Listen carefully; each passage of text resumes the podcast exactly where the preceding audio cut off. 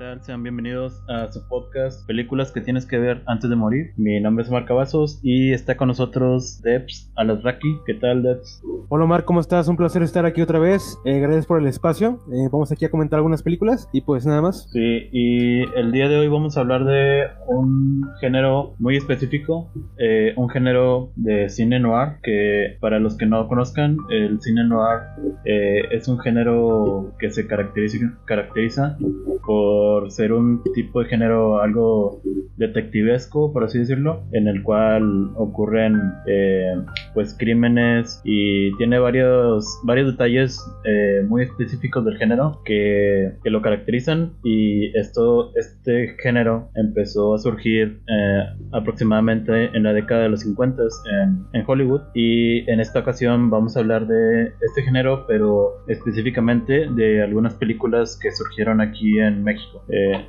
eh, Debs, ¿tienes algo, algún mensaje que, que querías dar sobre esto? Ah, claro, solamente agregar que solamente agregar, agregar, que este cine pues fue bastante eh, fue una curiosidad porque surgió casi a la par que el propio norteamericano y hay mucho debate sobre si este cine es noir o no es noir, si tiene que tener otro nombre, ¿no? Y conforme vayamos viendo las películas, vamos a notar que tienen ciertas ciertos elementos muy distintivos eh, que ciertamente lo alejan mucho de su versión americana.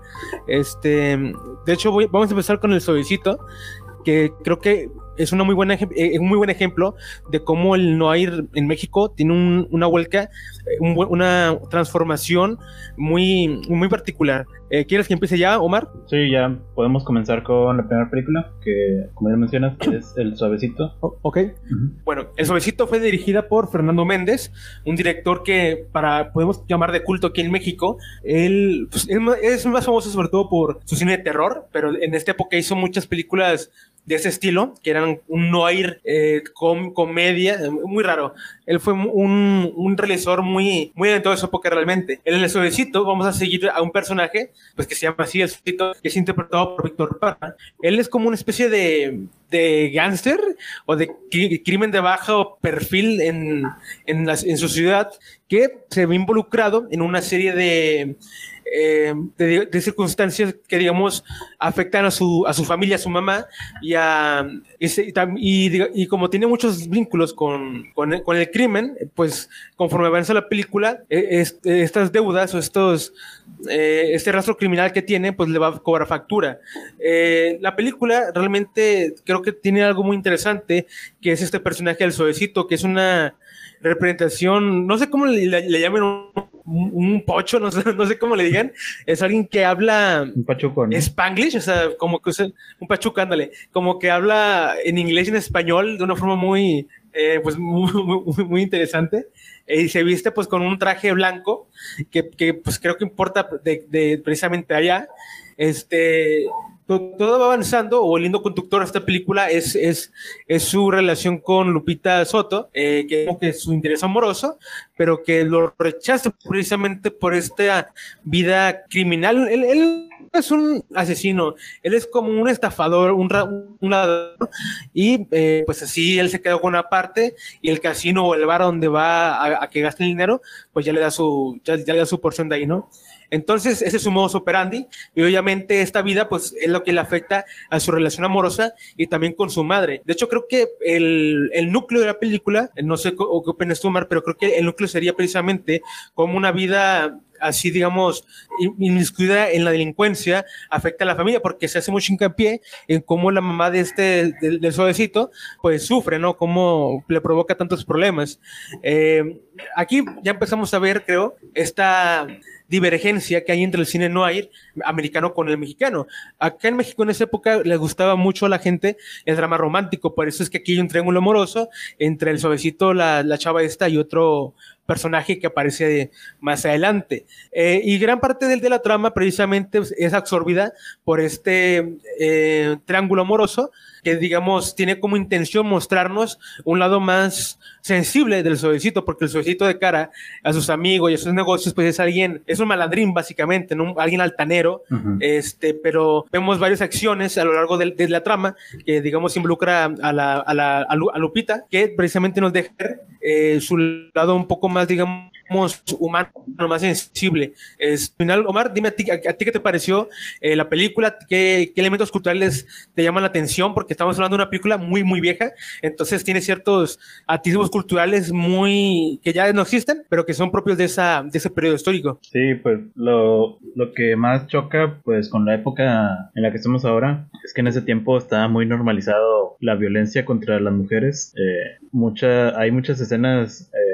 incómodas por, por ese mismo hecho de que hay mucho, eh, pues sí, hay, violencia, hay, hay escenas en las que una, hay, hay mujeres, eh, creo que eso está en todas las películas que, de las que vamos a hablar, que hay, hay mujeres que le, cuando le hablan mal al protagonista o algún, alguien, algún personaje de, la serie, eh, generalmente son cacheteadas por, por los personajes, en este caso el suavecito creo que cachetea a uno o dos que le, le contestan y, y él le responde con dos reveses y, y es, digo, es, algo sorprendente para esta época, pero creo que en ese tiempo pues era más común. Y, y, eso, eso eh, al principio de la película pues vemos que este personaje pues sí es alguien, eh, pues sí es alguien malandro, alguien de la vida, de la vida criminal, más no, nunca cruza cierto límite, siempre como que está al filo entre el, el, bien y el mal. Y creo que eso es algo muy particular de, del cine noir que se capta muy bien en esta película, porque pues si recordamos otras películas del cine noir hollywoodense, pues también eh, se ve esa ambigüedad moral, en, sobre todo en, en, los protagonistas, que son los que más, más importan. Y, y, pues aquí en este personaje eh, se nota muy bien esa característica. Y otra característica muy marcada que también noté eh, es el uso de trajes, en, tanto en esta película como en casi todo, en todas las que vamos a mencionar. También hay un, hay un uso muy Yeah. Marcado de, de, trajes elegantes y muy jocosos para durante todo el, en todo en todas partes siempre usan trajes. Y pues eso también se me hizo algo muy característico de este de este género así como pues el clásico Femme Fatale que es la, la protagonista que tú dijiste del triángulo amoroso que sí no me había percatado de eso de que hay un eh, o sea en el, hay un triángulo amoroso en esta película que no que es algo que no, no es muy común pero que sirve en esta trama sirve muy bien para, para lo que viene después en la película. Que pues no, aquí no les vamos a dar spoilers, pero ese triángulo amoroso sirve de algo para la trama, no es, no está nomás ahí por, porque sí. Totalmente, este, creo que el suavecito en este caso es un muy buen ejemplo de esta ambigüedad moral eh, y estas contradicciones culturales que de pronto eh, se suscitan en la época. Eh, justamente este personaje digamos que tiene cierta eh, fascinación o tiene cierto acercamiento a la cultura americana, entonces es una representación del, Pache, del Pacheco, ¿es Pacheco o Pachuco? La verdad no, no, como el Pachuco, es una representación de un Pachuco, pues que eh, muy propia de su época, ¿no? A lo mejor ahorita ya no pensamos tanto en una figura como el suavecito, pero digamos que por este, acerca, por este acercamiento cultural que había con Estados Unidos en aquella época, donde pues el público estaba muy influenciado por, por las películas y las series de televisión gringas, pues el suavecito digamos, un producto de, aquella época, ¿no? De, aquella época de, colisiones eh, e intercambios culturales. Eh, también, como tú dices, creo que al final, que no, no quiero arruinarlos, pero sí creo que al final eh, logran cerrar todo este este arco de personaje, ¿no? De, que precisamente eh, no es un, este personaje no es malo, no, no, o sea, es un, es alguien criminal y todo eso, pero no es alguien malo como tal, este, porque al final tiene una, un apto muy, eh, pues muy, muy honesto de, de, redención, este, que a mí la verdad me, me fascinó la escena donde su conciencia se ve, eh, digamos, atormentándole, porque sin dar tanto contexto, el, el, el va tuya, básicamente quiero ir, pero eh, se sube a un autobús, ¿no? Y ahí él está sentado, este, y, y, se queda con una cara así eh, de impresión muy grande. Creo que están hablando de, de una noticia ahí atrás, eh, de uno de los pasajeros del, del, autobús donde va, y él, y, la, y él empieza a pensar, ¿no? En todo lo que hizo, y esa escena, porque el único movimiento que hay es precisamente la, la, de la, del autobús avanzando y digamos que la ciudad se ve por la ventana, ¿no? Entonces este movimiento como que le golpea en la cara literalmente, ¿no? De esta sensación de que le están dando en la cara ese, ese movimiento y es como que ese vato ahí agarra la onda, eh, pues digamos que su catarsis.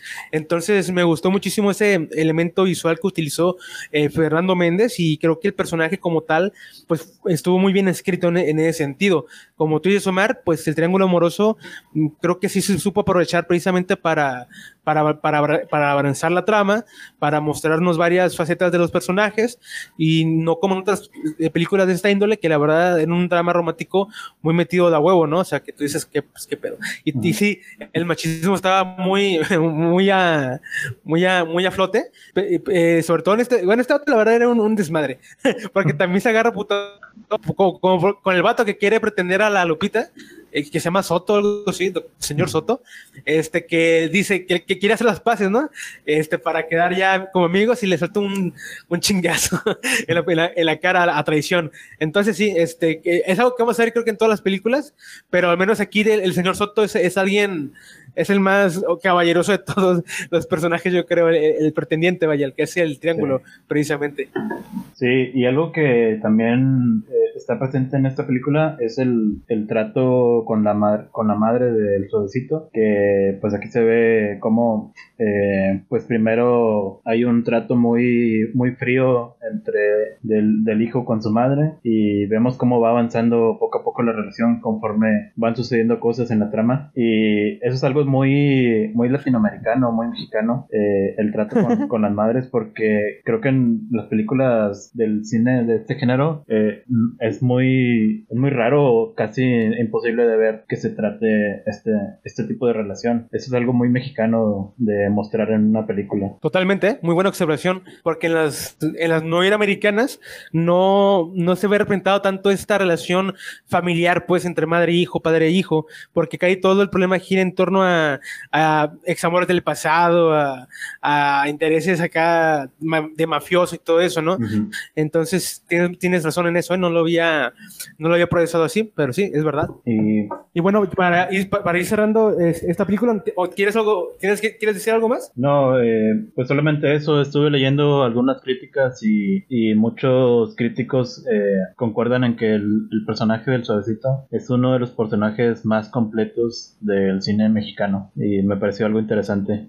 Sí, totalmente. Creo que ese es el mayor acierto de, la película, la escritura del suavecito. De hecho, esta película fue, restaurada por Guillermo del Toro, un dato muy curioso. Eh, supongo que le, debió haber gustado para verla, para haber financiado la restauración. Que, ah, sí, que si quieren ver de Fernando Méndez otra película más o menos así, vean Había una vez un marido, que es una parodia de esta misma época, ¿no? Es una parodia en, en plenos años 50. Creo que es una y también quiero, como dato curioso para cerrar con esta película, es que el suavecito ya, ya había aparecido un par de años antes en una película que se llama Ángeles de Arrabal, pero aquí el, suavecito es un antagonista y de hecho muere. ok. El personaje, ¿no? Y, lo, y, le hicieron un, un spin-off. Eh, entonces hay un multiverso, hay un multiverso del, del suavecito. Mucho antes que Los Vengadores. Exacto. Bueno, pasamos a la siguiente película para no alargarnos mucho. Perfecto.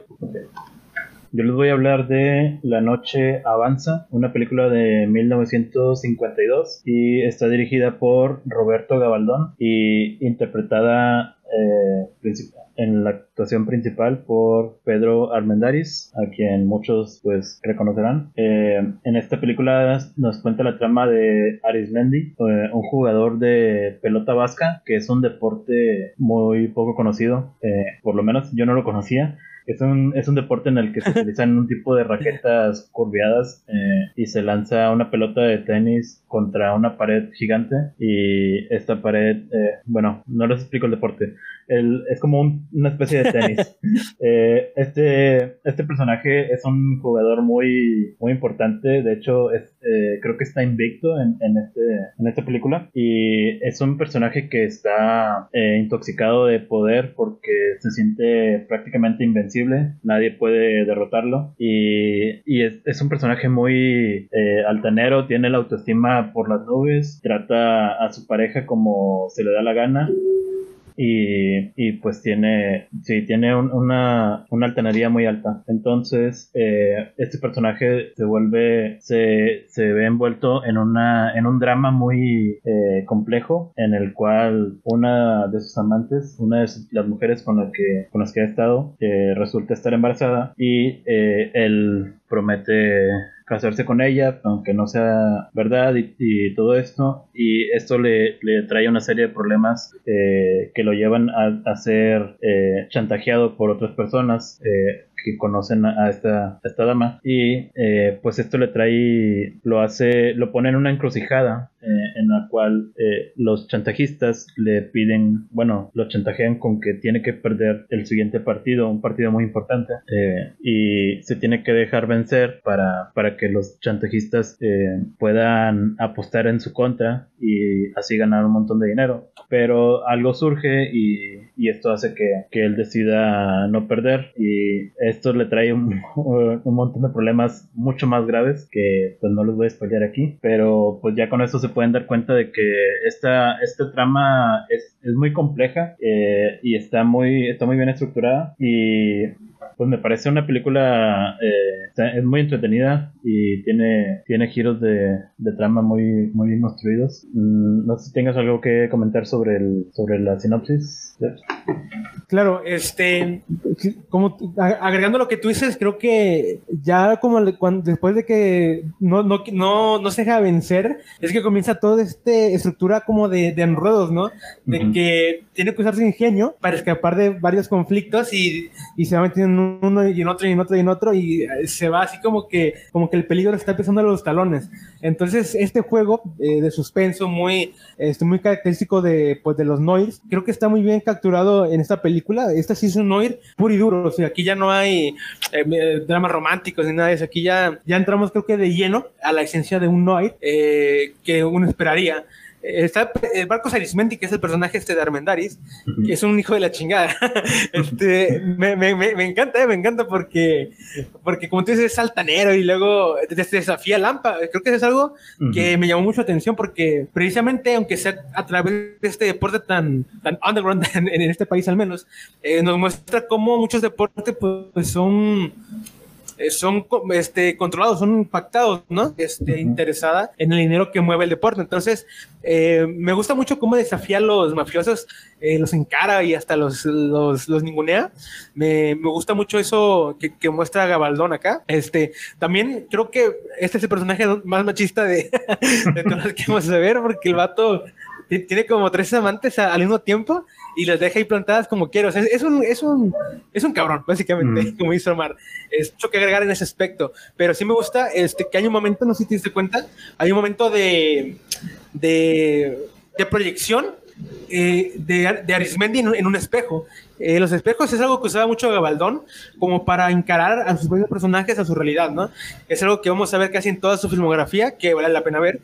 Eh, y aquí no, no sé si te diste cuenta que cuando llega con, con, una mujer a pedir dinero, resulta que esta mujer no tenía, estaba pues en quiebra, ¿no? Entonces, él le dice que está vieja, que no sé qué, que, que, se mira al espejo. Entonces él hace que se mira al espejo. Pero al mismo tiempo que él está diciendo eso, pues él se está mirando a sí mismo. Entonces, como que todo lo que está diciendo de que de que, es, de que está vieja y que no sé qué, que, bla, bla. O sea, todo lo que está escupiendo, de cierta forma también sabe que, que aplica a él, porque está en un momento jodido, o sea, está de que si no le dan dinero ahí, pues ya lo, lo el cuello, ¿no?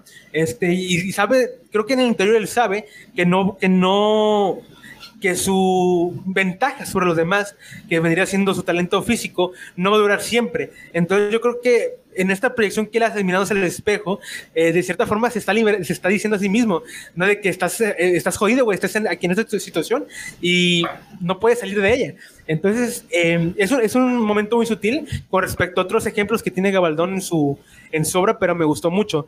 Este, también algo que me llama eh, mucho la atención es, es como mm, representa aquí a la mujer Gabaldón, porque aquí eh, la fin fatal eh, está muy ausente, la verdad, está muy, muy ausente, pero al final sí que hay un, hay un atisbo de mujer fatal por parte de una de las amantes.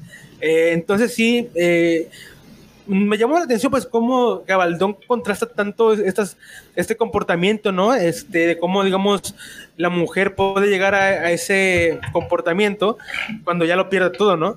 Este, cuando todo su ser se sustenta en una mentira básicamente al día siguiente podían hacer otro que muy duro y la verdad creo que no, se van a aburrir y no tengo nada más que agregar, Omar. ¿Sí me escuchas? Sí, este, ¿te, te muteaste o qué?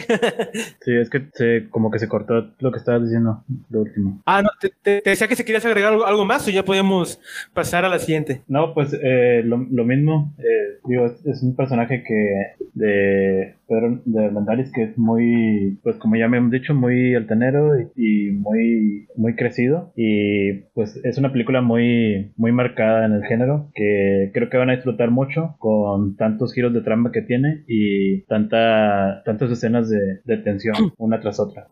Totalmente. Y bueno, este, pasamos a la siguiente ya, este, que creo que es la cosa más eh, rara que vamos a, hablar en, este, en este podcast, porque siendo honesto no es un noir puro y duro, pero sí tiene elementos noir. Se llama Una aventura en la noche de, de Rolando Aguilar y cuenta con Luis Aguilar en el protagónico.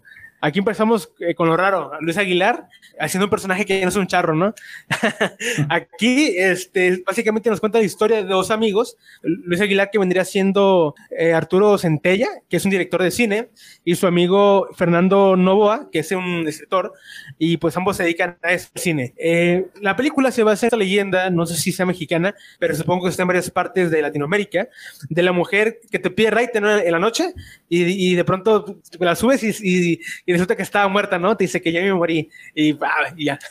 Entonces ahí se basa la, en eso se basa un poco la, la, trama de esta película, ¿no? De que estos dos amigos, un día en la noche, eh, que van saliendo creo que de, de grabar, o no, no recuerdo el, contexto, pero básicamente van eh, por la carretera y les piden una parada a dos mujeres muy hermosas. Entonces ellos como son, pues eh, aceptan subirlas, subirlas y ahí conforme van este, platicando, pues acuerdan ir, ir a tomar eh, ahí en esa convivencia, pues como que este vato, el, el Arturo se enamora, ¿no? De la, de la, de Elena, que es una de las mujeres, Elena interpretada por, por Miroslava, de, de, hecho, este, y al día siguiente, o varias noches después, que quieren ir a, ir a verlas, este, pues las visitan en su domicilio, pero resulta que, que está abandonado la casa, ¿no? De que eh, no, hay no hay nadie ahí, básicamente. Entonces afrontan con los vecinos y ándale, que ahí viene el primer giro de tuerca, ¿no? De que estas mujeres tienen tres, mes, tres meses que murieron en un accidente de, de, auto en la carretera donde ellos la recogieron. Entonces, pues se van para atrás, ya te imaginarás. este, y a partir de ahí, pues ya se desencadena toda esta, eh, una búsqueda por saber qué onda, ¿no? Con estas mujeres los, dos, los, dos, tipos van a buscar respuestas con el padre de, de las de las chavas, eh, porque es un científico o algo así, una cosa muy rara, un alquimista. Entonces ahí empieza pues a meterse en terrenos eh, ya muy, muy fantasiosos, ¿no? Este, tenemos escenas muy raras. Este, de hecho, es una película que veríamos, que yo esperaría ver en los 60, ¿no? Es cuando prolifera este tipo de terror, ciencia ficción. Este, no sé qué te pareció ver la película. Este, sí pudiste verla, ¿no? Sí, eh, pues sí, como dices, es una película muy extraña. Yo no me esperaba ver algo de, de este tipo. Parece más más, que noir, pues sí es, es como, eh, como terror o, algo sobre una película sobre sobrenatural y se ve algo también de misticismo, brujería, ese tipo de cosas que pues sí me sorprendió de ver en, en, películas de este tipo. Y pues sí es una película eh, algo bizarra pero pero igual es, es entretenida eh, y, y, está sabemos que pertenece al género por porque es un esa película es una película de, de investigación eh, conforme va avanzando la trama vamos descubriendo cosas del, del pasado de, estas chavas y, y nosotros y lo, lo que más me, me gustó de la película es que es una trama dentro de, de otra trama, porque desde el principio, desde el comienzo de la película vemos que uno de los protagonistas está recibiendo una carta de, del otro coprotagonista y en esta carta le menciona eh, que según está planeado el, que se haya suicidado y le, le comenta sus razones. Entonces esta, este protagonista nos cuenta la, la, lo que sucedió unos días anteriores y vemos una historia dentro de la historia. Entonces eso me pareció algo, algo eh, interesante. Sí, totalmente. O sea, e, es un recurso muy, eh, muy propio de los Noiron, este, este, esta estructura de, de flashback. A mí lo que más me gustó fue toda esta parte de, que cuando conocen a las mujeres, ¿no? Creo que toda esa, todo, ese, todo ese fragmento de la película está muy bien eh, construido porque hay como que mucha, mucha tensión, ¿no? Realmente sabes que hay algo, algo que no cuadra. Este, ya después, al final, pues se, se, torna muy, muy rara, pero sí, yo, yo recomiendo verla por esta excentricidad que es este filme. Eh, que mira al Noir como un dispositivo estético. De hecho, su estética está muy, muy chida, muy bien trabajada. Este, tiene escenarios eh, como la mansión. Hay una mansión ahí, muy gótica, que, que, te, atrapa mucho por toda, la, por toda la secuencia, ¿no? Entonces, pues bueno, esa es la recomendación. No es un honor puro y duro, como dije, pero sí tiene elementos que valen la pena resaltar. Y pues ahí quedó esta, esta recomendación. Y bueno, pasemos a la siguiente película para no eh, ¿Algo más que tengas que agregar de Una aventura en la noche? No, no, prosigue. Bueno, la siguiente película es El medallón del crimen de 1956. Eh, está dirigida por Juan Bustillo Oro y eh, protagonizada por Rosario Granados y Manolo Fabregas. esta película es una... Primero, primero la trama nos, nos cuenta sobre un tipo que es un, un tipo sin escrúpulos, que son un criminal hecho y derecho, que lo vemos en una bodega eh, junto con sus, sus aliados mafiosos, eh, vemos como, sí, con sus secuaces, eh, vemos como este tipo no tiene ningún tipo de, de, remordimiento ni nada por el estilo y como a sangre fría puede, puede convertirse en un asesino y después de esto nos vamos a otra parte de la ciudad eh, con una narración en off, nos, nos cuenta como si fuera un cuento, nos dice, nos habla sobre el otro, con el, sobre el protagonista, que es un tipo eh, común y corriente. Es un padre de familia que tiene una esposa y un hijo y tuvieron un pasado trágico. Y este, este otro protagonista eh, nos dice el, narrador que se va a encontrar junto con el. Se va, se va, a cruzar en una historia con el tipo este mafioso. Entonces, ya desde ahí, pues nos está diciendo que esta va a ser una, una película interesante, ya que pues son dos historias que no tienen nada que ver, pero se van a cruzar de una forma muy. Eh, de una, de una manera muy interesante. Entonces, este, este es padre de familia, el señor que trabaja en una fábrica, eh, vemos que es alguien que, a pesar de que se esfuerza mucho en el trabajo, pues no es muy muy bien remunerado hasta que un día recibe un, un chequezote, un bono de, de la empresa donde trabaja. fin de año. Sí, un bono y van a, a celebrar a un, a un bar y pues a partir de aquí conforme este tipo se va, se va, em, empieza a tomar más y más alcohol, eh, pues se empieza a volver un poco menos cohibido. Y pronto lo vemos que, que, ya está con una con una señora muy elegante eh, conquistándola y insinuándose y todo esto. Y esto los lleva a que van al departamento de, esta señora y pues a partir de aquí eh, todo es en picada para para este protagonista, eh, ya que pues nos damos cuenta que esta, esta señora es pareja de, del otro, del mafioso del que les contamos primero. Entonces, pues ya a partir de aquí ya sabemos que todo se, se va a ir al carajo. Entonces, eh, aquí vemos cómo eh, se trata de, de, ocultar, la señora esta, trata de, de ocultar que, que, está con él, ya que es su, su pareja, quien la trata muy mal. Eh, tiene que regresar al departamento en el que estaban porque él estaba de viaje. Entonces, cuando intenta regresar, se tiene que esconder el, este señor, el padre de familia, y se llama eh, Raúl. Raúl es el, el, papá y Ramón es el, el, bueno. Sí, Raúl es el bueno, entre comillas, y Ramón es el mafioso. Entonces, eh, Raúl se tiene que ocultar en otro departamento y cuando Ramón regresa, se percata de que hay, hubo, hubo alguien ahí con ella. Y, y pues aquí tienen un altercado y ocurre algo eh, ocurre una tragedia y pues ya no les quiero contar más porque no quiero arruinar la trama, pero el, punto es que el Ramón, el mafioso, eh, después anda buscando a, Raúl, eh, anda lo empieza a buscar para asesinarlo junto con eh, una subtrama que también se encuentra ahí la, la policía en una investigación de, de, un crimen que ocurrió y pues a partir de aquí son una serie de, de enredos muy pues a veces son hilarantes porque sí ocurren cosas que, que no te esperas claro, este, mira, yo, yo no creo que, que se reúne la película. Sí, sí, dices qué, qué pasa, porque eh, realmente pasa muy temprano. Creo que no, con, la media hora no pasa.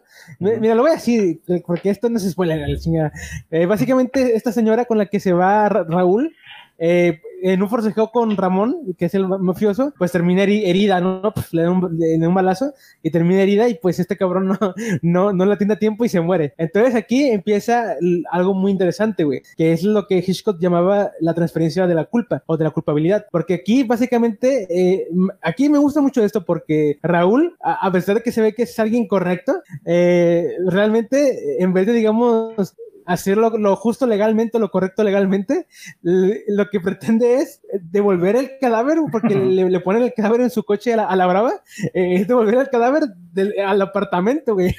es una, es una mamada eh, su, plan, la verdad, este, pero de cuenta que el Ramón, eh, como sabe de, que hubo alguien ahí, es, pues lo está buscando para, dar, para darle también matarile, ¿no? Este, por, por mero, por mero orgullo. y entonces empiezan ahí como que a, a transferirse la culpa uno, uno, a otro y están ahí como que uno llega mientras que el otro se va, ¿no? Y están ahí pisándose los talones uno, uno a otro y pues se, se hace esta dinámica otra muy al estilo de Noche Avanza, pero creo que aquí mucho más intensificado de, de, de Corley porque te alcanza, ¿no? Este, y como dices tú, Omar, hay, muchos momentos de humor. Este, para empezar, el hecho de que todo detone por una borrachera es totalmente verosímil, o sea, me la, me la creo. Este, creo que, creo que todos conocemos a alguien que, que se metió en un pedo por andar de borracho.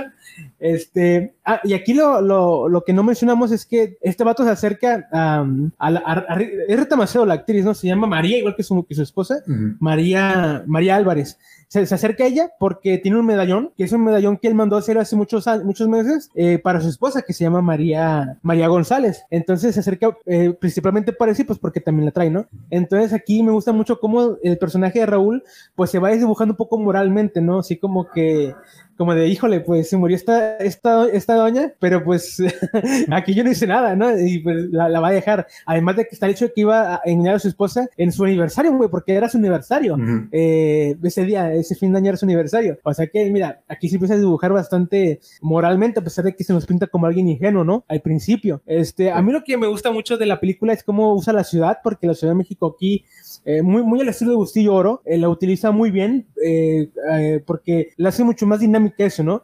digamos que en otros ejemplos a lo mejor sucede en un, en un, en un par de escenarios muy, muy, concretos y aquí sucede como que en varias latitudes de la Ciudad de México, entonces eso le da más vertigin es más vertiginosa pues la trama, porque como digo, vamos de un lugar a otro y, y, de hecho cuando empieza la película, como bien mencionas tú, pues precisamente nos va trazando que es que, se va, que estas dos personas se van a unir pues la distancia que hay entre ellos en la ciudad, ¿no? Eh, Bustillo Oro siempre fue muy un fanático de la Ciudad de México, de esta versión de la Ciudad de México al menos, porque en, en una película que tiene que salió después de esta, eh, la, Ciudad de México, la Ciudad de México aparece acreditada como un personaje en la, en la película, aparece créditos la Ciudad de México. Entonces aquí se ve un poco su, su, su pasión, ¿no? Por, o su interés por usar la metrópoli eh, de una forma mucho más versátil. Eh, no, la verdad no tengo mucho que agregar, es una película que tú tienes que verla porque te emociona, tiene un ritmo muy, muy vertiginoso, creo que hay momentos donde, donde se acelera mucho, porque literalmente, como digo, están los, los personajes pisando los talones, se meten en cada problema y y en el caso de Ramón Torres, que le interpreta Wolf Rubinsky, eh, me gustó mucho su personaje. Creo que él, él, como actor siempre le quedaban bien este tipo de personajes así mafiosos, ¿no? Este, y bueno, ahí, ahí se hace recomendación. También les quiero recomendar, aparte de esta, pues de Darcy por la calle y eh, la, la, huella de unos labios, que es como una trilogía que hizo este director con Manolo Fabregas como protagonista en, las. Ah, no, nomás en, nomás en esta y en la de y en la de Darcy por la calle. En la de la huella de unos labios, la protagonista Rosario Granados. Entonces ahí está esta recomendación es una verdadera joya. No sé si tengas algo más que agregar, Omar. Eh, sí, algo que decías del, ritmo de la película. Hay algo que, algo que noté que, que literalmente la película tiene ritmo eh, hay unas escenas donde dices que está muy acelerado. Hay una canción de fondo como, eh, creo que es como salsa o algo así de ese género, que esa canción está durante toda, durante un montón de, de, lapso de la película y me pareció muy, muy ingenioso que, que esta canción eh, estuviera de fondo tanto tiempo, ya que la canción tiene un ritmo muy acelerado y va muy acorde junto con la edición de la película. Y creo que eso le da. Eso, eso sucede en el clímax de la, de la película, cuando, cuando está todavía viva María, la, la, la, ah, amante de, de Ramón. Eh, la que se va la que encuentra en el bar y justo antes de, de que ocurra el, asesinato está esta esta canción le da un una especie de, ah, tensión. hay, hay un, algo como tensión en ese en esa parte de la película, pero a la vez una tensión muy rítmica que es disfrutable. Y hay, hay varias escenas que tienen este tipo de ritmo eh, como medio cumbia, no sé. está, es muy, es muy original, o por lo menos yo no había visto algo, no había, no había escuchado algo así. Es una buena edición. Totalmente. Sí, sí, eh, la edición es muy, muy buena. Este, para mí brilla sobre todo cuando tiene que dejar el cadáver otra vez en el, en, el apartamento, ¿no? Y tiene que sortear varios obstáculos. me, gusta mucho cómo, cómo, está cómo está el montaje, porque realmente estás así como de, no, como de, güey, te van a descubrir, cabrón. Entonces sí, me gusta mucho eh, cómo avanza el ritmo, pues creo que lo controla muy bien Bustillo Oro en ese sentido y para un Noir eh, creo que encaja muy bien porque precisamente mucha gente espera ese tipo de, de situaciones, ¿no? En una película de esta índole, y me parece que aquí, pues, la cumple perfectamente. Sí, esa escena donde va a devolver el, el cadáver me recordó mucho de las películas de Hitchcock, ya que, pues, va, cuando está tratando de hacer algo, eh, surge un, obstáculo y tiene que regresar un poco, eh, acomodarse a un lado o esperar a que pase a alguien, y no es algo de que directo toma el cadáver y lo lleva directo al, al donde lo quiere llevar, sino que hay varios pasos y esto le, le genera un ritmo muy, muy bueno de, de, cine, de cine de detectives a la película. Totalmente. Entonces, hay que, hay que dar la recomendación. Si pueden, también véanse las otras dos películas. Eh, son, visualmente son muy, muy buenas. ¿eh? Creo que Bustillo Oro, si algo, si en algo era bueno, era capturando la Ciudad de México. O sea, él creo que fue el mejor eh, capturando la Ciudad de México. Entonces, si pueden verse las películas que les recomendamos, aparte de, de Medellín del Crimen, eh, la verdad sería interesante porque creo que se complementan muy bien. porque les da una visión entera de, de, lo que Bustillo Oro quería plasmar, ¿no? En, en este género. Y pues bueno, eh, sin más que agregar, ¿ya podemos pasar a la siguiente? Sí, pues adelante. Ok, bueno, pues la, última es, es Víctimas del Pecado, que bueno, eh, para mí esta película es eh, una de las mejores del, género, aunque aquí hay algo curioso, y como ya avisábamos al principio, se distorsiona un poquito el género, ¿no? o sea, aquí esta película es como que una mezcla entre cine rumberas y cine noir, el cine rumbera es un género local eh, mexicano, resultado de una, eh, de una, eh, de una época donde convergieron ciertos estilos musicales y, mm, y que proliferaron en los cabarets, ¿no? En las historias de arrabal, en, entonces, en todos estos entornos, a raíz de que la urbanización crece y estos espacios de, digamos, las zonas bajas, la vida nocturna, pues empieza a a, aglomerar en estas zonas, ¿no? Y entonces el cine rumberas precisamente plasma cómo es la vida en estas, en estas áreas de la ciudad. Eh, y principalmente son mujeres las protagonistas, ¿no? Aquí, en Víctimas del Pecado, creo que es una, probablemente la mejor, una de las mejores del género. Es dirigido por Emilio Lindo Fernández, eh, de protagonista. Eh, aquí, básicamente, vamos a ver cómo este, esta Ninon interpreta a Violeta, que es una bailarina que tiene que afrontar varios, eh, varios obstáculos a raíz de que una de sus compañeras eh, abandona un bebé eh, por, por influjo de, del padrote de todas estas eh, tipas que, es, que se llama Rodolfo, y que lo interpreta Rodolfo Acosta, que este güey fue un villanazo, es uno de los mejores villanos de la época. Y aquí pues es un cabronazo, pero de punta a punta, ¿no? Entonces esta Violeta quiere cuidar al niño, este, eh, obviamente, pues, su, digamos, su eh, pulso maternal, pues lo, orilla a, rescatarlo, pero esto hace que entre en conflicto con Rodolfo, porque Rodolfo como que no quiere que el, bebé crezca, o sea, no sé, el punto es que el vato eh, simplemente no, no quiere que, que, el bebé esté con ella, aunque bueno, en teoría este tipo lo abandonó, así que no tiene por qué reclamar nada, ¿no? Este, a raíz de esto, pues ella empieza a tener varias precariedad. ay, perdón, se me fue la, la saliva.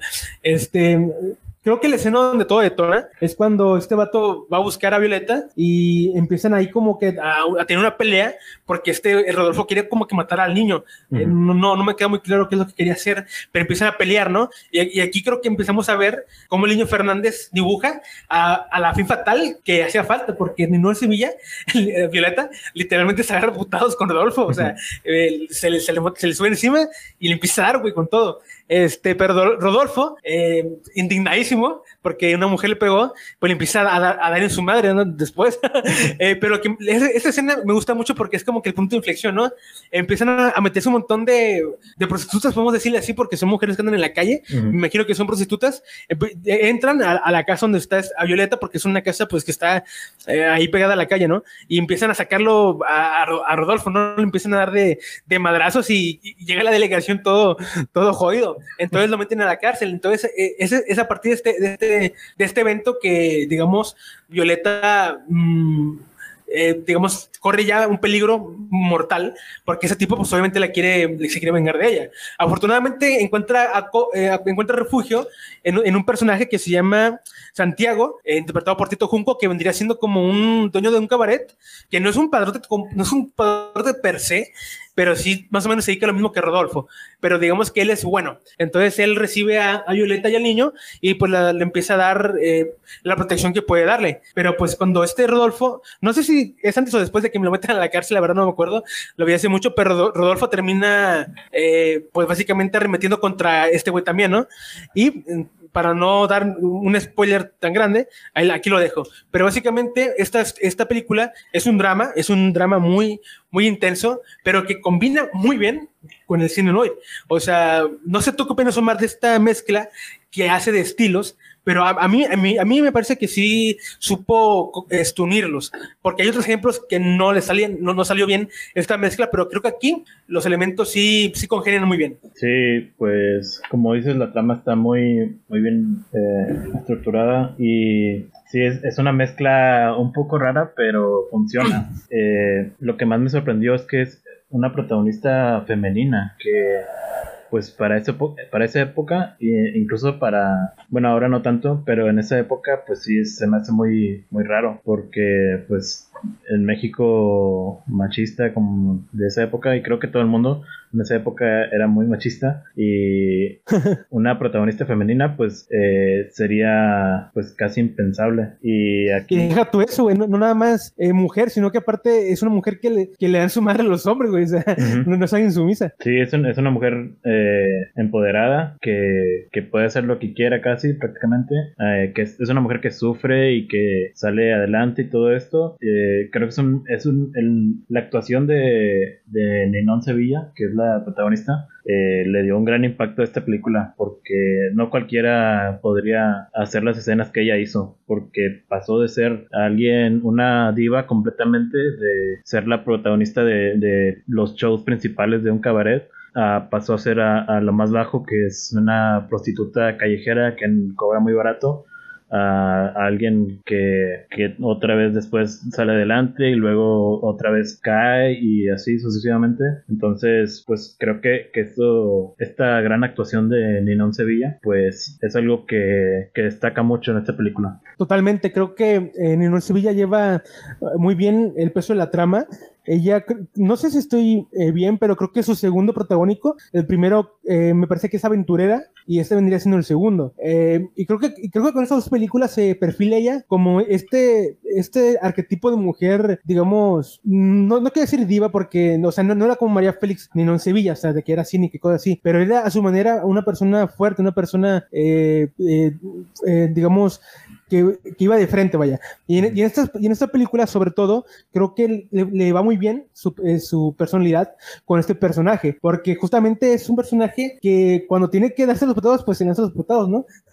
Entonces sí, me gusta mucho cómo lleva em, eh, la, evolución de ese personaje, porque a pesar de que sí es fuerte, pues, pues le va jodidamente mal, ¿no? Hasta, hasta, hasta bueno, le pasa mucho cuando quiero decir más. Pero sí, este, de hecho, un dato curioso, eh, a, ella la lavó François Truffaut, François Truffaut, del director de, Los 400 Golpes. Ella escribió un artículo eh, donde, pues, donde reconoce que ella es una gran actriz y dice que le gustan sus películas. o sea, esta, esta, ella, ella era internacional, básicamente. Este, ah, y también un, aspecto que me gusta mucho. ¿eh? No, sí, sí te lo compro porque sí se nota. Ah, sí. no, sí, este, digo, ahí tengo incluso el escrito, está en francés, pero, pero sí, la verdad sí me sorprendió.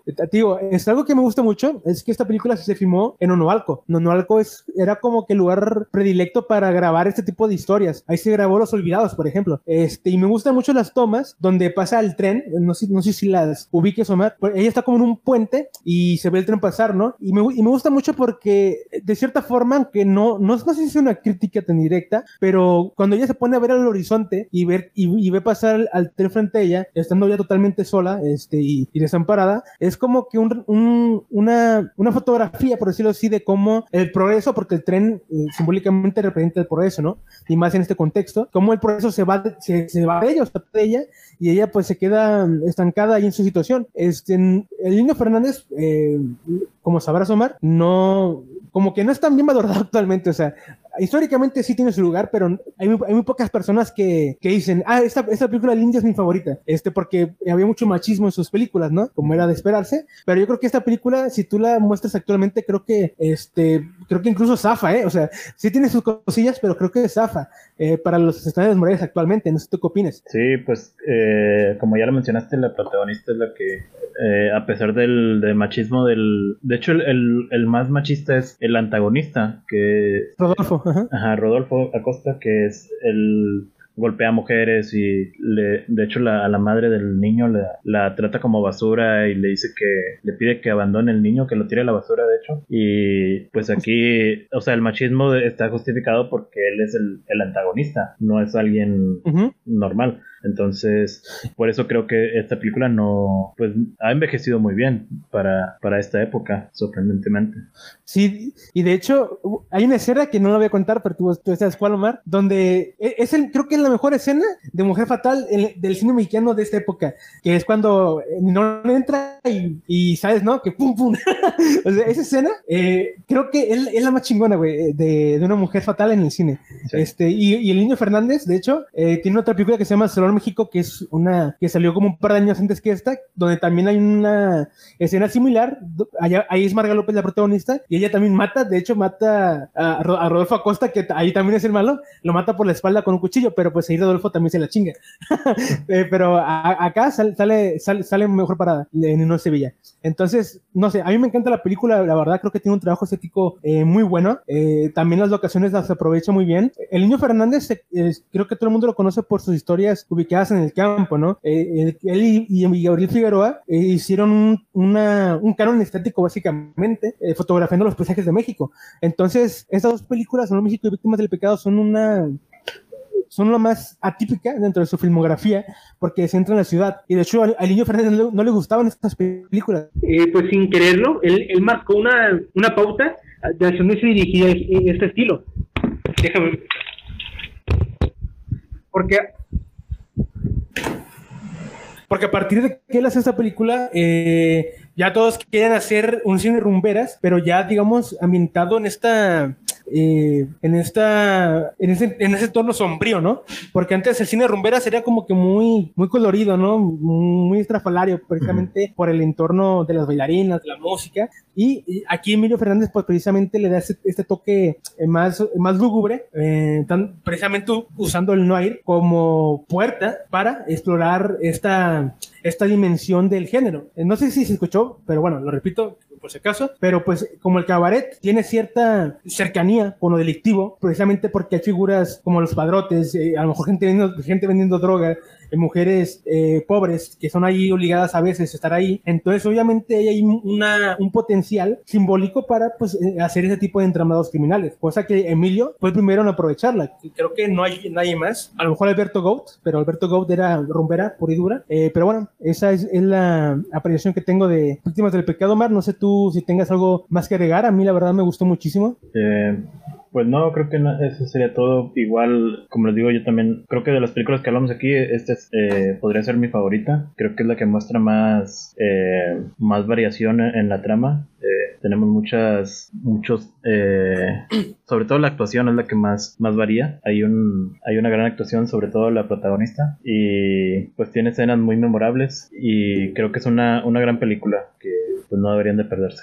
Totalmente. Este, no, no sé si quieras que, que marque como que esa diferencia entre el americano y el, y el mexicano para ya poder ir cerrando el episodio. Sí, adelante. Ok, este, ya para ir cerrando, voy a ahondar un poco en las diferencias que había entre el mexicano, eh, entre el no mexicano y el noir americano. Para empezar, el noir mexicano, como ya nos dimos cuenta, eh, se mezcla con estilos muy propios del país, como por ejemplo es el, el rumberas, incluso se mezcló con el cine de luchadores. La primera película o la segunda película de luchadores es El Mascador de Plata y tiene elementos noir, o sea, imagínate tú, una película de luchadores con, con estilo noir. Pues acá en México es lo que pasó. Este, Javier Coma tiene una, un, un decálogo o de 12, un decálogo de 12, de 12 puntos que identificarían una película noir. Según él, eh, uno de los eh, aspectos que deben de tener las películas noir son personajes estereotipados, historias dramáticas en las que la muerte o la violencia moral tienen un protagonismo importante en el desarrollo de la trama. Eh, los conflictos y la, y la criminalidad vienen determinados por un contexto social. O sea, no puede haber un Noir ubicado en el futuro, me explico. O sea, si tú hiciste un Noir en minutos 45, de preferencia tu historia debe, ubicarse en ese mismo periodo eh, histórico, no puede hacerlo en el año 2500, me explico. Tiene que ser eh, eh, paralelo a tu época en la que desarrollas tu, tu historia. los personajes también, bueno, ese es lo que te digo, los personajes se tienen que situar, situar al margen de, de la legalidad y de la, moral, de, la moral, de la moralidad. O sea, tienen que ser personajes ambiguos, como puede ser el caso del Suavecito, ¿no? Que a pesar de que está fuera de, la ley, tiene cierta barrera moral. la, estética, visual tiene que ser de carácter expresionista. Eh, obviamente, el Noir, eh, como tal, surge por combinación del, del cine expresionista, del, del, realismo poético francés y del cine de, de, de gángsteres que ya había en Estados Unidos. Los diálogos tienen que ser cortantes. Esto es algo que en el cine mexicano no, eh, no, no hay. O sea, hay muchos diálogos muy, muy largos. No sé si te diste cuenta, de que había muchos diálogos en, en, el Noir nacional. En el, en el Noir americano, normalmente el protagonista es un poco cortante, ¿no? Así como que no, no se explaya mucho, porque es alguien precisamente más reservado, más, más calculador, ¿no? Ese es el estereotipo. Las historias tienen que estar basadas en novelas eh, del género o en reportes de periódicos. Esto sí pasa en el norte mexicano. En los ejemplos que dimos, no. Son historias originales o historias basadas en, en, en, en argumentos que aportan escritores como Luis Espota o José Revueltas. Que, que bueno, de hecho cuenta, ¿no? Eh, pero sí, este, películas como Cuatro contra el Cuatro contra el Mundo o Mientras México Duerme están basados en, hechos reales. Entonces, el, el mexicano lo cumple, pero lo hace a su manera, ¿no? Porque le mete su, su rollo del drama romántico y todo eso. Y tiene que tener voz en off. La voz en off es algo que no se usa mucho en el norte mexicano. Juan Bustillo sí lo usa mucho. Bueno, como decía, la, voz en off está muy ausente en el cine norte mexicano. Eh, era muy raro cuando, cuando usaban eso. Bustillo sí lo usaba, pero es un elemento que está muy relegado eh, a comparación del, del norteamericano. Este, también un una característica que yo creo que es la, más importante en este aspecto es que los finales suelen ser insatisfactorios o, de una moralidad o de una o deben ser finales grises pues ni, ni felices ni tristes. Eh, en el noir eh, mexicano sí que hay un final feliz o un final triste. No hay triste cuento mar, pero al menos dos o tres finales de los que vimos son tristes y los otros son, son felices. En, en, el Noir tiene que ser un final como que tú dices, ay, pues no sé, como que no me convencí, ¿no? O sea, como que no, no me siento de cómo acabó. Pues acá en, México no está presente eso. Es una, hay una dicotomía muy marcada. Y finalmente tiene que haber una mujer fatal, cosa que en el cine mexicano mm, hubo muy, muy pocas. Creo que las únicas fueron Inés de Villa y Leticia Palma. Todas las demás eran mujeres o, madres abnegadas o mujeres sumisas, ¿no? Que ahí ya, pues, ahí, creo que es el punto más, eh, en el que más nos alejamos del norteamericano aparte pues de los que ya mencioné. Este, de hecho, Jorge, Jorge Ayala Blanco critica mucho a este tipo de películas. Ah, no, no, no per se, pero sí a los que usan el crimen como base argumental, porque él dice que no, no retratan como, como es la, la, prostitución y la violencia. Él dice que la suavizan mucho. Eh, de hecho, aquí tengo una frase de él que, dice, a la mira, que dice que, lo compara con, otros estilos narrativos Dice que a diferencia del cine social estadounidense, el cine mexicano de la ciudad no delata la injusticia, la opresión y el abuso del poder. O sea, esa es su principal crítica eh, a este tipo de películas. Eh, yo, como te digo, sí encuentro cierta crítica en víctimas del pecado. Entiendo que en el medio, en el medio del crimen y en la noche avanza no hay intención de hacer críticas porque la creo que pretenden más hacer una historia acá como de suspenso, ¿no? Pero pero sí, yo que vi varias películas para hacer un video, te puedo este, asegurar que muchas películas que como que dijeron, ah, qué cool, qué cool sería vestirnos con un sombrero de fedora y gabardina y hacer una película. y eso es básicamente lo que hicieron. Sí, te lo puedo asegurar, hay muchas que quisieron hacer la película simplemente porque se veía chido y ya está. Pero sí hay una escasa cantidad que sí que es más crítica. De hecho, a partir de Los Olvidados es donde siento que ya se vuelve más crítico este, este tipo de cine. Pero antes eran muy cobardes hasta cierto punto, eh, porque decían al principio de la película, todo lo que vas a ver son eventos ficticios y no tiene nada que ver con México. Pues es una forma de, básicamente escudarse, ¿no? Este, y, los olvidados empieza diciendo que todo lo que vas a ver es verdad, que son, está basado en personajes reales. Entonces a partir de los olvidados es que ya empieza a ser un poco más crítico, un poco más crudo con la violencia e, y no se suaviza tanto, o no se tiene una postura de no juzgar, vaya. Pero bueno, estas yo creo que son las principales diferencias entre el noir americano y el noir mexicano, eh, yo, yo honestamente creo que el noir mexicano es muy interesante porque es un producto de una época que ya no, pues que ya no existe, eh, o sea, apareció justo eh, durante el milagro mexicano, que es esa época donde crecimos mucho económicamente, pero también crecimos en desigualdad. fue una época donde la Ciudad de México era nuevecita, güey, o sea, la Ciudad de México era, era lo máximo, ¿no? O sea, y entonces es muy interesante por el rato histórico que representa y es una ciudad que inspiró a muchos autores a escribir libros. Entonces, la verdad es que fuera de, digamos, anacronías morales que puedas encontrar ahí, creo que vale mucho la pena verse. Y en las películas que repasamos, creo que pudimos ver que hay de todo un poco, ¿no? Hay, películas que son cómicas, que mezclan estilos de terror, de rumberas, entonces, eh, y, otras que se entran más al, al noir puro y duro. Y pues, no sé, creo que fue una exposición muy, muy interesante con sus fallas, con sus eh, altibajos, pero sí, eh, creo que vale la pena que, que lo exploren. Si no se deciden a, ver esas películas, yo les garantizo que sí se van a encontrar con un retrato de la época invaluable, porque esas películas retratan la Ciudad de México como ninguna, como ningún otro género.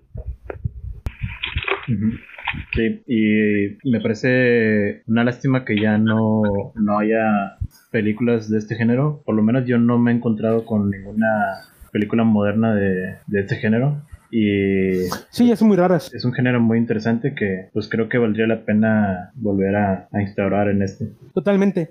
Y bueno, Mar, este eh, no, no, sé si tengas algo más que agregar, porque me gustaría ser spam. no, adelante. ah, bueno, solamente los quiero invitar. Este, a, que pasen por mi canal, ahí sumar si deja el link mejor, eh, porque para estas fechas, eh, para estas alturas ya habré subido un video eh, donde hablo precisamente del cine noir mexicano, empezando desde sus comienzos hasta, hasta los años 50. Es, es, la primera parte de dos, entonces si quieren pasarse, ahí exploro la mayoría de películas y aún en su contexto histórico, ¿no? Un poco más a detalle. Aquí con Omar ya compartí ciertas exclusivas que, que, íbamos a ver hasta la segunda parte, como es el caso de, de, este, de esos puntos que, que marca Javier coma para identificar a una película noir. Pero bueno, este, ahí los invito a que pasen y se puedan documentar un poco más de cine de, nuestro cine noir. Bueno, pues eh, ahí lo tienen. Eh, ahí está la invitación para que pasen al, canal a, este interesante video ensayo. Y pues yo por mi parte me despido. Creo que fue un gran capítulo y los veo en el próximo video. Chao. Bye.